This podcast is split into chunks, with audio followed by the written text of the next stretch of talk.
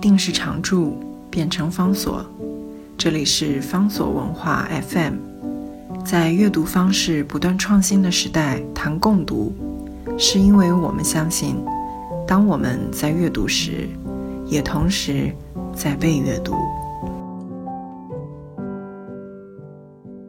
在今天的节目当中，要为大家介绍的是日本推理大家、社会推理派的建构者松本清张，他的经典小说作品叫做《点与线》。这部经典的作品呢，它原来出版在一九五八年，也就是松本清张刚刚在日本文坛崛起，让日本文坛、让日本的读者大为惊艳的这个特殊的时代。先是连载，后来《点与线》单行版出版之后。他在日本的书市上面狂销超过百万本，塑造出松本清张的特殊的现象。这本经典作品跟松本清张的其他作品有同样的一种基本的精神，那就是他要凝视的是日本战后的这个社会，他要点出日本战后这样的一个社会，尤其是在罪与罚、在正义的概念上面出了一些什么样严重的问题。所以，《点与线》这部小说，它背后有一个庞大的一个背景，这牵涉到在日本战后经济开始复苏的时候，政府跟新兴的经济势力之间的各种不同的勾结。所以，故事的最深刻的一个动机，其实是来自于政商勾结的种种的弊案。不过，这个小说的写法并没有直接去写政商勾结，他写的是更深刻的。在政商勾结的过程当中的一些细节，尤其是他如何具体的影响到了人。例如说，在小说里面就用这种方式讲了，在政府的机构里面，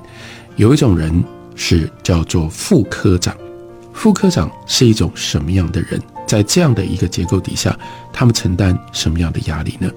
我们看小说里面有这样的一段话。这是来自于警视厅一个非常有经验的警官他所说的。他说：“所谓的副科长，其实就是精通行政业务的职位。司长和科长通常会把相关的业务交给他们处理，甚至呢全权交给他们。至于他们的长官，成天只想着如何升官，根本没时间了解行政业务。换句话说。”副科长今年负责这些工作，所以最了解整个行政业务的运作。他们像经验丰富的老师傅一样，但是他们升迁的速度却相对缓慢，只能眼睁睁看着持有大学文凭的后辈往上窜升。虽然心有不甘，但也只好认了。毕竟在办公室里总不能摆着臭脸。这么短短的一句话，其实就点出了官僚体系里面一些根本的问题。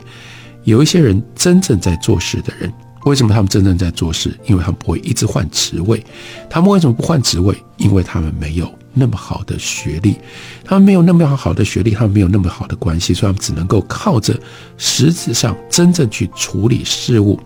来保有他们的职位。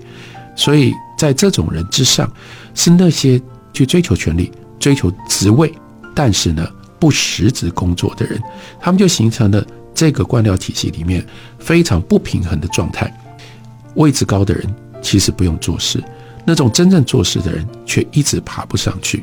这样的一种扭曲的关系会带来什么样的结果呢？让我们继续读下去。他说：“不过副科长这种人，一旦受到上司的赏识，必定全力以赴。正就是因为他们生前那么样的困难，所以一旦有上司特别赏识他们，他们会觉得。”从此前途有望。对于上司交托的事情，赴汤蹈火，在所不辞。反观那些上司，他就只会利用部下的才能往上攀爬，而要利用部下，就得要巧设陷阱来利用。也就是说，上司职位再高，手下如果没有这种优秀的干部，你什么都做不成。所以上司们呢，就时常借机投以关爱的眼神，这也是官场的伎俩。这就是统御术，你其实是需要这些人，你依赖这些人，可是呢，你要换一种方法，让这些下属能够怎么样为你卖命？这里面是有一种特别的权术跟方法的。有些事情不是下达命令就能够办成，于是最关键的权术是让底下的干部，让他们去揣摩上意，全力配合。你不要明讲，但是呢，你会让他们知道，他们用什么样方式揣摩上意，这是最关键。你会不会提拔他们的因素？所以，与其说是明哲保身，倒不如说是为了日后升迁打算。这叫做人情世故，而且这是如果你要在官场里面能够活下去，你必定要学会的人情世故。公家机关的人情关系最复杂了。在小说里面，案件也就是有一位叫做左山副科长，他被发现跟另外一个女人殉情，忽然之间死了。死了呢，就发生什么样的事？因为这个左山是非常优秀的中间干部，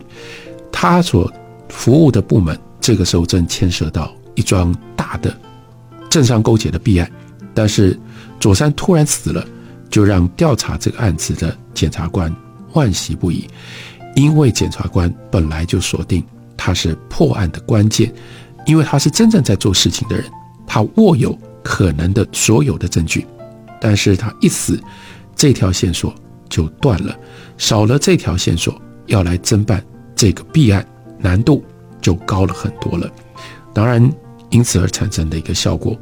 那就是可能被这些线索追到的那些丧尸，这个时候应该就躲在后面，高兴放心了。副科长这个职务看似深谙人情世故，但是呢，他背负着一个部这个单位这个部门存亡的。重责大任，所以每当有重大的贪渎案发生的时候，通常都是由副科长等级的人以自杀了结。这段话或这样的一个对于官僚体系的认知跟理解，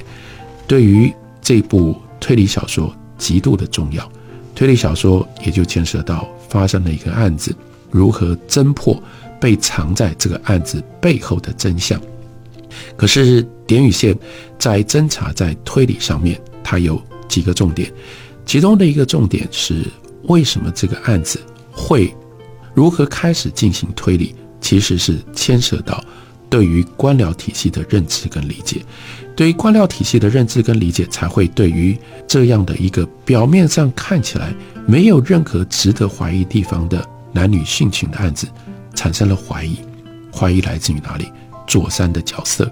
这样的一个知道所有事情、处理过、经手处理过所有事情的一个副科长，为什么刚刚好在弊案被调查的时候死掉了？就是因为来自于这样的一种理解，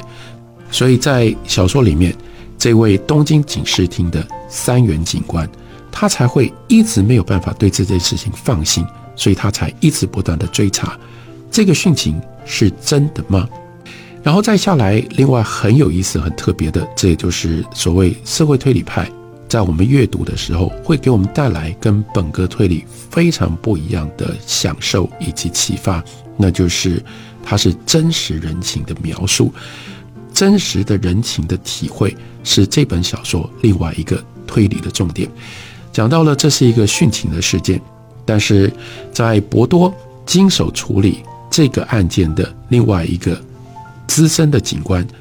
叫做鸟寺重太郎，鸟寺重太郎他却对一件事情始终保持着怀疑或觉得不安心，那就是在男性的死者的身上找出了一张发票，但这张发票记录的是在餐车上面吃饭所付的钱，可是呢，那个发票上明白写的是到餐车去吃饭的是一个人。有目击证人在东京火车站明明看到了后来死在一起的这两位殉情的男女，他们一起上了火车，然后所以呢，鸟四这个资深的警官，他是从人情上，他在问餐车发票上的一人份，令人纳闷，意思是说，如果这两个人出发的时候，这两个人感情那么深，而且出发的时候。非常有可能，因为左山生活上的各种不同的困扰，再加上这个女性她是一个风尘女子，她也应该有她自己生命上的许许多多的挫折跟悲痛。这两个人原来就已经想好要一起殉情，他们两个人的感情一定很深。鸟四他在问的很简单的一个问题，他就说：那这样的一个情况底下，如果男的肚子饿了，要到餐车去吃饭，女人会不陪他去吗？就他就是对这件事情一直过不去。而松本清张的小说之笔，也就在于他用什么样的方式帮我们表现这件事情，不只是跟探案有关，更重要的牵涉到什么叫做日本社会，什么叫做日本家庭，什么叫做日本人情，是在这样的一种细节的安排底下，让我们有所感动。他怎么写鸟寺重太郎，用什么样方式对这件事情的领悟呢？我们休息一会儿，回来告诉大家。